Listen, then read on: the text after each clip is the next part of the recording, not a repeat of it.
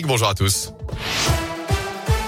on débute avec vos conditions de circulation. Ça se passe bien actuellement sur les grands axes de la région, que ce soit autour de Clermont, du Puy, de saint de Mâcon ou de Bourg-en-Bresse. Quelques difficultés simplement pour la traversée de Lyon sur la M6 à l'entrée du tunnel sous Fourvière en direction de Marseille. À la une de l'actu, cet incendie mortel dans l'Ain. Un corps a été retrouvé ce matin dans les décombres d'une maison complètement détruite par les flammes à Sobrénast, au sud du département, à la frontière avec l'Isère. Les pompiers sont intervenus vers 3h30 cette nuit. Ils ont notamment découvert la voiture du propriétaire stationnée devant.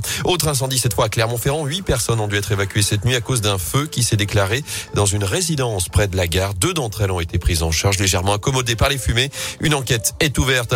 À Saint-Etienne, cette mobilisation en soutien au patron du Blackbird Café. Un rassemblement est prévu demain à 18h devant l'enseigne dans le quartier Saint-Jacques. Son gérant Enrico Martorina a été violemment agressé en fin de semaine dernière. Il est toujours hospitalisé. Le maire Gaël Perriot dénonce le manque de moyens policiers en appel au soutien de l'État alors que le ministre de l'Intérieur est justement attendu après-demain dans la Loire. Il se rendra notamment à Saint-Etienne, mais aussi à Firminy, où quatre voitures de police ont récemment été incendiées près du commissariat. Dans l'actu également, pas de vœux cette année à Bourg-en-Bresse. La ville l'annonce ce matin. La traditionnelle cérémonie prévue le 8 janvier est annulée par précaution compte tenu de la situation sanitaire qui, je cite, se détériore de manière préoccupante dans le département. Par ailleurs, la barre des 20 millions de rappels de vaccins sera franchie dans la journée. C'est ce qu'annonce ce matin Olivier Véran. Alors que plus de 3000 patients sont désormais en réanimation du jamais vu depuis le mois de mai en France. On rentre dans une période de forte turbulence. C'est ce que dit ce matin Gabriel Attal. Le porte-parole du gouvernement assure que le variant Omicron rebat les cartes. Il est nettement plus contagieux que tout ce qu'on a connu. La fin de la prise d'otage à Paris. Le forcené armé qui retenait encore une femme dans une boutique du 12e arrondissement a été interpellé ce matin. Il n'y a eu aucun blessé selon le ministre de l'Intérieur. Une première otage avait déjà été libérée hier en fin de journée.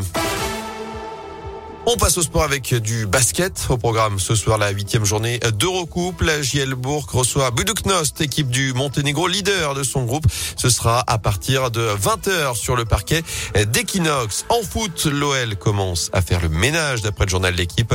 Le club aurait envoyé des courriers d'exclusion aux supporters qui ont été formellement identifiés dans les débordements vendredi dernier lors du match face au Paris FC en Coupe de France. Match interrompu, je vous le rappelle, à la mi-temps après les incidents autour du parc marquage lyonnais. 18 mois d'exclusion ont donc été infligés. C'est le maximum légal. L'OL qui a également porté plainte contre ses supporters en question.